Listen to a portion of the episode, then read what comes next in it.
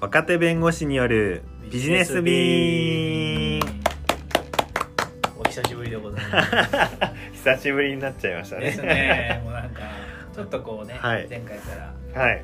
あの時間経っちゃったかなという気がしますけえども、まあ緩くはい。やっていきたいですね、はい。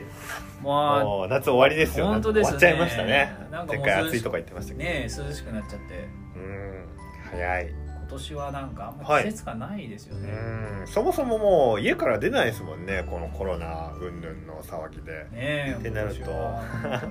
ずーっとエアコンで生活してるとうん。夏もなんかいまいち夏感がないですよね。イベントも一切中止中止でやってないし。いつの間にかお盆も夏休みも終わっちゃったって まさにそんな感じですね。9月もう10月になっちゃいますもんね。本当に。もうあと2ヶ月はい、3ヶ月したらうん、年明けますからね。ああ早い。3分の2は約過ぎた、過ぎるかなっていう感じですもんね1年のうちの。ああ1年経ち2年経3ち分の2じゃないか。3分の2でいいんですかね。はい、もう3分の2は過ぎてます過ぎて過ぎてますね。4分の3か。4分の3過ぎるかはいそうですね。そういうことですね。早い。な早いなぁもう我々もいつまでも若手弁護士とか言えなくなるかだもう 言うて我々2年目だから全然若手ですけどね。まあまあまあいつから分かる、はい。中継になるのか分からないです。けどもはい。まあまあね。頑張っていきましょはいそうですね。じゃあ今日のお題は今回は。何ですか？うはい。今回はですね今世間で話題のあの山口達也元メンバーがはい。元 TOKIO の。元 TOKIO さんね。えーなんかすごいあのうちの母がですね山口達也のファンだったんですけど。本当ですか？それは。もう悲しいですね。こんなになっちゃうと。丸坊主の山口さんとかを見ると元メンバー。うーんもう一般人ですからね。そうですね。いやー。でもまああの事件も本当にあの弁護士目線から見るといろいろ面白いところ面白いっていうとあの、えー本当に知的好奇心でっていう意味ですけど、うん。うん特殊なあ部分があってですねその話を今回できたらなと思っています。やっぱりいろいろ勉強にもなりますよね。こうん。のまあ逮よく言われる逮捕とか、えええええまあ今回だとまあ交流ってはいいう手続きとかい。ろいええろニュースで流れてたのかなと思うんですけれども、ええやっぱりええこう刑事事件って逮捕とか交流とかってどうしてもえあの切り離せない話題といううか、ん。もうあのついて回る話題なので、えちょっとじゃあ今日はあれですかね。はい。まあ山口元メンバーに絡めてはい。逮捕とか交流とか、はい。そのあたりのお話をえそうですね。まあ、ざざくっとはい。できればいいかなとはい。思います。はい。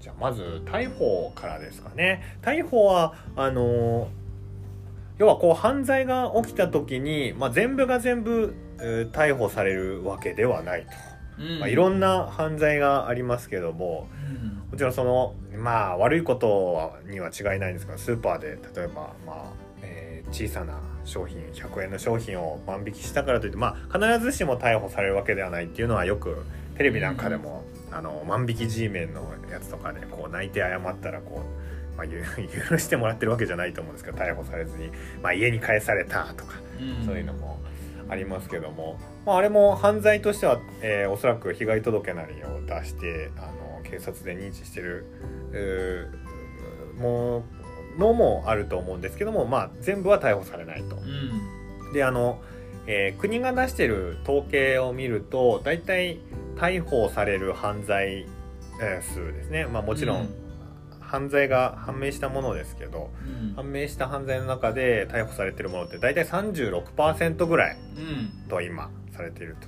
全体であれですよね。その犯罪、まあ、っぽいことが行われて、まあ、警察がじゃあそれを、はい。その人を、はい。うん逮捕する確率というか全体として見ると36%ぐらいはい。ということですかね。そうですね。だから3人に1人ぐらいしかっていう言い方がいいのかええ悪いのか難しいですけども、まあ、3人に1人ぐらい逮捕されるっていうのが、えー現状であると。なるほど。いうことですね。あれですかね。じゃあ、はい。そもそも逮捕ってうんうん。どういうことなんですかね、うん。結局逮捕逮捕ってうんうん。よくまあメディアとかはい。言われるじゃないですか、はい。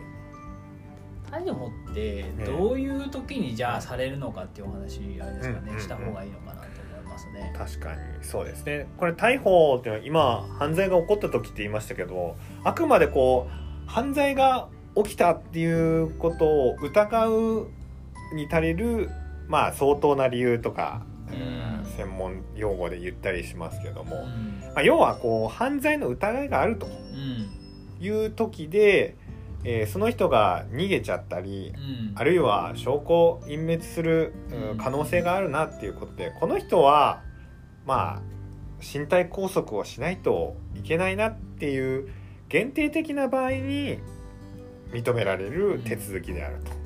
だからこそ、えー全員を逮捕するんじゃなくて、まあ、うん。3人に1人程度うん。逮捕していると。要はあれですよね。ね。はい。この人は一旦警察署うん。でその身柄を、その人の身柄を、まあ、ちょっと一時一時的にでも拘束しないと、はい。まあ、その人逃げちゃったり、うんうんうん。あるいは証拠隠滅、い。要は、うんまあ、まさに証拠隠滅ですね。証拠をなくしちゃったり壊しちゃったり、あるいはまあ人誰か他人に対する罪であれば、その、まあ、被害者と言われる人に対して何らか、うんはい。まあ、その俺は罪やってないよなお前っていうような感じでええ。脅迫したりとか、はい。まあ、そういう恐れがうんあるかどうかってことですよね。そうですね。その恐れがある以上やっぱりちょっと警察で一回身柄を取って、はい。で調べてみよはい、うっていうことですよね。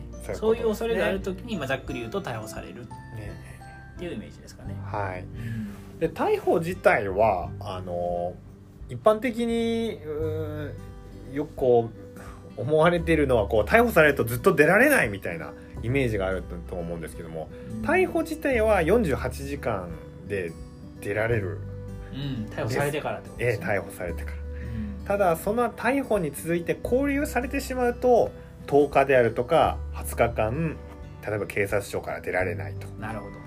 いうことにななるわけですよね。まあ、まず、えー逮捕の話はそんなところで逮捕自体は短時間、まあ、短短時間しかできないっていうのが一つポイントですね。うんなのでその次の交流がおそらく一番 あの重要と言いますかあのみ48時間程度であれば無断欠勤しても会社にバレない わけですすよ。そこがいやそこが一番重要ですよ。10すか？日だとさすがにもうまあ確かにね。会社にうまく説明がつかないんですよね。確かにね。あのえ うん、48時間だとまだこう、まだまだつくというか、ーはい、無断欠勤してもギリギリあのなんとかなる。うん。と思うんです、まあ。ことが場合があるんですけども。弁護士からすると交流されちゃうと一番困りますよね,、まあ確かにね。やっぱりそこが一番難しいんですけど。というわけで次交流の話に行きたいと交流はどうですか大関先生。交流は結局ですねその逮捕してうんうん。調べますよね、はい。あのまあ被疑者、まあ、その犯人と思われる人を調べて、はい。でどうもこの人やっぱやってるぞともうちょっといろいろ調べた方が、うんまあ、裁判にかけるかかけないか、うん。うんっていうのを調べる必要があるぞってなった時にはい。交流のその請求ってものをまあするんですね。でその交流の請求ってものが認められると、はい。まあ、10日間うん。か、まあ延長っていうのがあって、まあ、延長されると20日間最大20日間、ええええええ。20日。はい。20日さらに、まあ、警察署なりで、はい。えーの留置施設とかでですね、はい。あのとどめ置いけられると、えそういうことになっちゃうんですえね。えでそれも結局交流ってじゃあどういう時に交流されるのかっていうのは、やはり、えーもうちょっと調べをする必要があるとかあるいは、えー先ほどの逮捕と同じように在所隠滅だとか、えー逃げる逃亡の恐れ、えうん。っていうあたりも全部総合的に考えられて、家がどこにあるかとかですね、うん。家持ってるのかとかうん。家族あるのかとか、はい、財産があれば逃げないだろうとか、うんそういう話ですね。ここら辺も総合的に考慮されて、まあ、はい。裁判所が判断するんですけれども、まあもうちょっと10日間なり20日間、うん、調べた方がいいねっていうことになると、はい。裁判所がそういう決定を出しちゃうと、うんはい、まあ、交流っていうのされちゃうんですね。え。でその間に結局またあ捜査っていうのが続けられるんですけど、まあ、検察官とうん警警察、うん、双方からの。ーはい、で大体その交流じゃあどれぐらいの割合でされるの？っていうことなんですども、はい。これも統計によると、まあ、逮捕された人はい、の9割以上うーん、90%以上はどうもやはりえー交流請求っていうのがされちゃうみたいですね。う、ん。まあ、交流されちゃうってことですかね、えー。請求が通ってはい。交流されてしまうと、はい。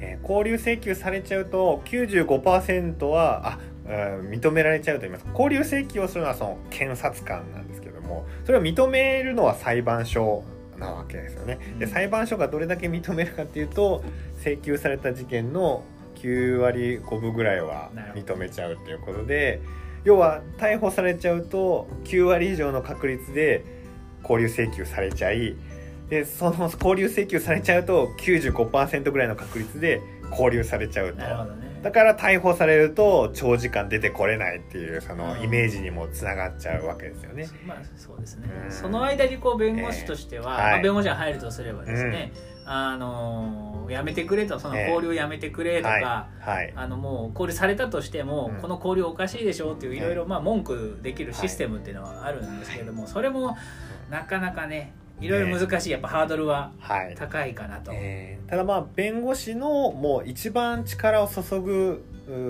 ところっていうのはその交流をいかに阻止するかうん。というところで早く出られるか出られないかっていうのに関わってくるので、まあ、一番我々が心血を注ぐ、ね。えー、場面ですよね。というのがまあ逮捕と交流うんですよね。交流おかしいぞと。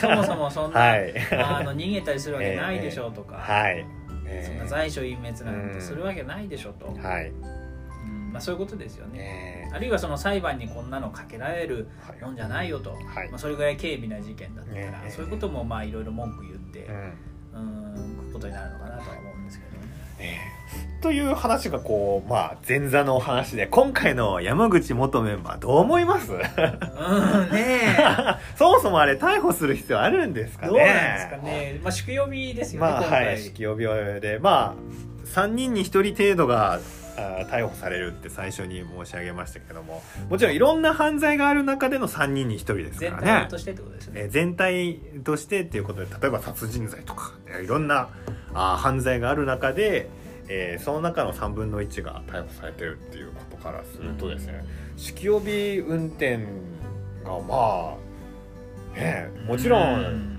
あの悪いことだと思うんですけども、じゃあ逮捕するほど、うん、悪いことなのかっていうとまあまあ弁護士目線から言うとそこまでしなくてもね供述調書だけ取ってあとはもう家に帰してうん。でまたちゃんと警察署なり検察庁に呼ばれたら来てねと取り調べする時は必ず来てくださいよという。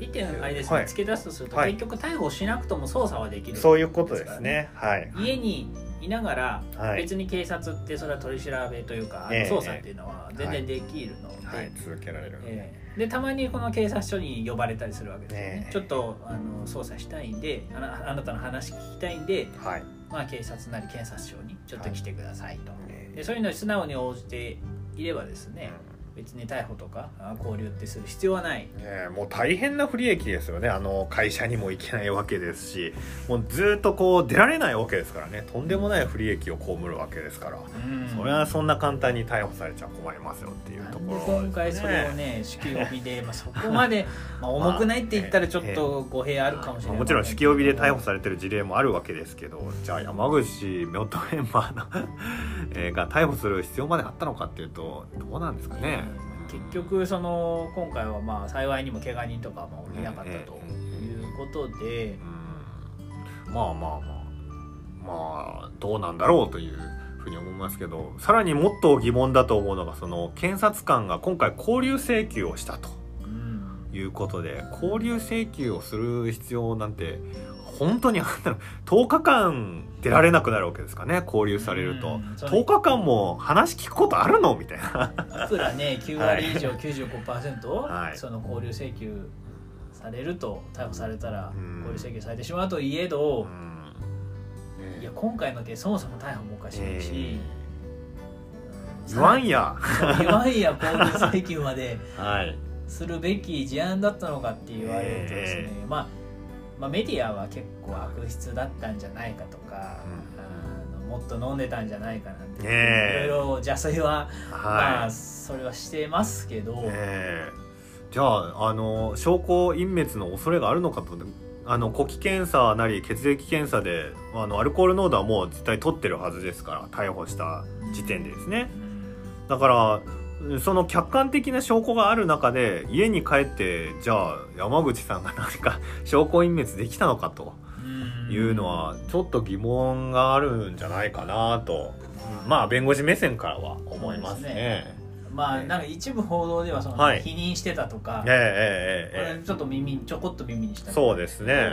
ええまあそこら辺もまあちょっとまだ定かではないですけど、うん。まあそこまでこうね厳しく逮捕交留までする案件だったのかって言われると、ええ。なんかこう近くまで行くからあのバレないと思ったみたいな供述が悪質だなんて言ってるメディアもありましたけど 酒気帯び運転の人みんなそう言いますからね。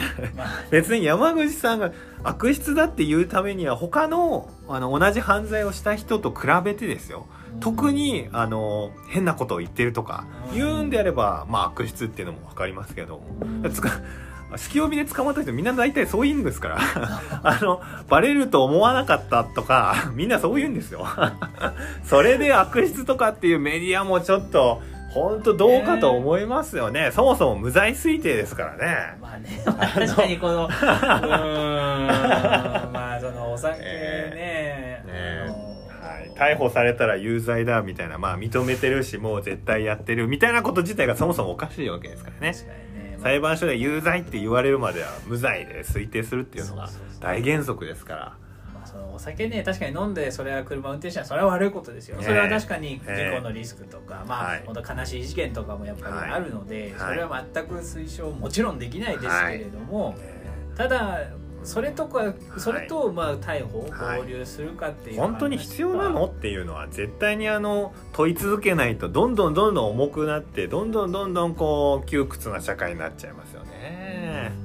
ちょっとこうね見せしめ的なはい。のを若干はい、感じる検察官はもう見せしめ大好きですからね。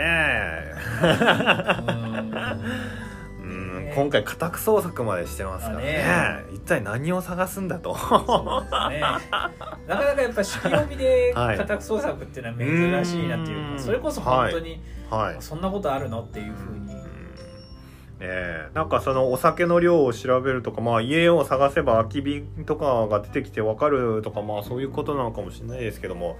いやまあ血液検査取ってるわけですからね。それでまあ十分じゃないのと。ま証拠としては酒気帯び運転の証拠としてですよね。これもあれですよね。一部メディアは、はい。その他のちょっと薬物違法なはいはい。はい薬物とかあるんじゃ、ええええ。まあ、そのために調べてんじゃないかみたいな、はい。まあメディアも見まはい。したけ、ど、もうそれも大問題ですから。それも当然あの法律上は、はい。絶対許されない。日本の法律上はそういうのはもう固く禁じられているはい。法制度になってるんですよね、はい。やっぱり。えーそはい。うん酒気帯び運転の罪ではい。で違法薬物の、まあ、はい。家宅捜索をするために、とんでもないです、ええ。できませんそんなこと。そういうものを押収しようとするために、はい。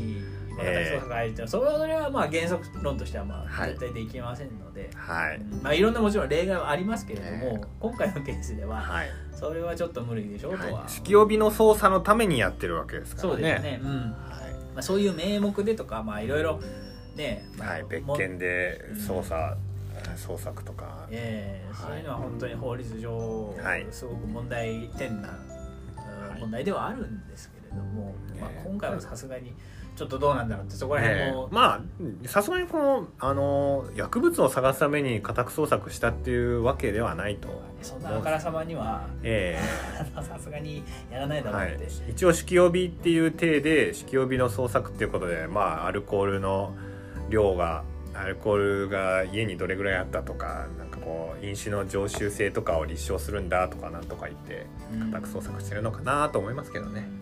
はい。いずれにせよちょっと珍しいケースかなと思います、そうですね。まあここまでされたというか酒気帯びで逮捕され、えー、交留請求され、うん。えーさらに家宅捜索までされたというのはやっぱりまあ山口さんが元有名人だっていうそこがうん大きいんじゃないかなでもそれって本当どうなのかなって思いますけどね。やっぱ公平じゃないといけないですし必要最低限のあの捜査をすべきですからね。そうですね。はい、あの人権侵害ですからね。逮捕イコールもう完全な悪人みたいな。まあどうしてもやっぱそうなっちゃってるじゃないですか、なうメディアも含めて、そうですね。世間的な風潮というか、うんうんいうふうになっちゃうのはちょっとそれもあれですよね。やっぱ弁護士目線から言うと、うん。それは危険というか、はい。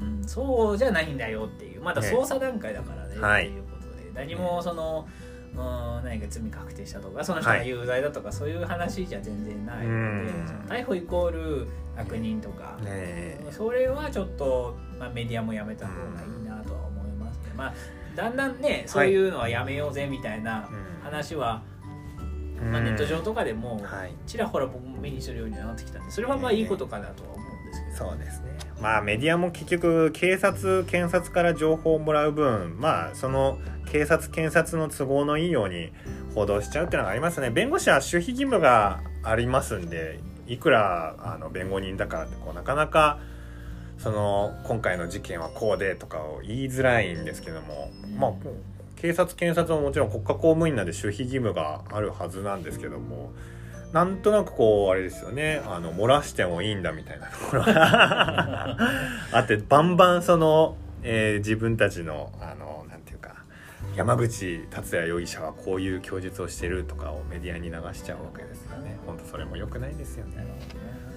いろいろね、ええ。闇がはい、深い。部闇が深いですね。日本の刑事は本当闇が深いですからね。刑事は本当難しいですからねやっぱり、えはい。本当弁護ねいろいろ活動してても、はい。刑事ってすごく気使うというか、うん。まあ、全部そうですけど、はい、うん刑事はこうやっぱりうん。その人の人生うん。ね、かかってる部分もすごくあるのでそうですね。ごく気を使う部分ではありますよね。えま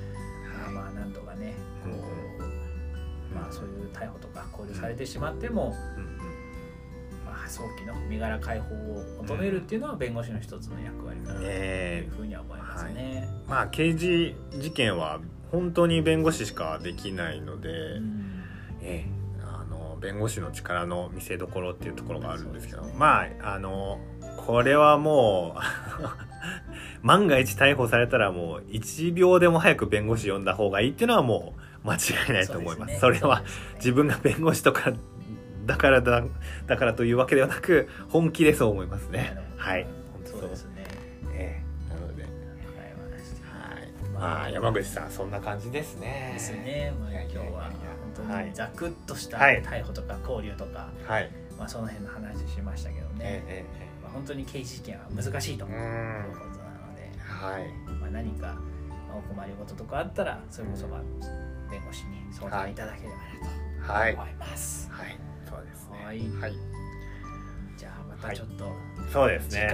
次 次回は。次回は何を。これから相談しましょうか。そうね。はい。お便りはこちらまで。そうですね。ははい。そんなリスナーがいてくれるのかないますいます。いるいるはず。期待してね。はい、はいえー、そろそろだいぶ時間がちょっと熱くなっちゃいましたね。時間が長くなっちゃったんで、今日はこんぐらいで終わりますか？ではではまたお会いしましょう。はい。ありがとうございました。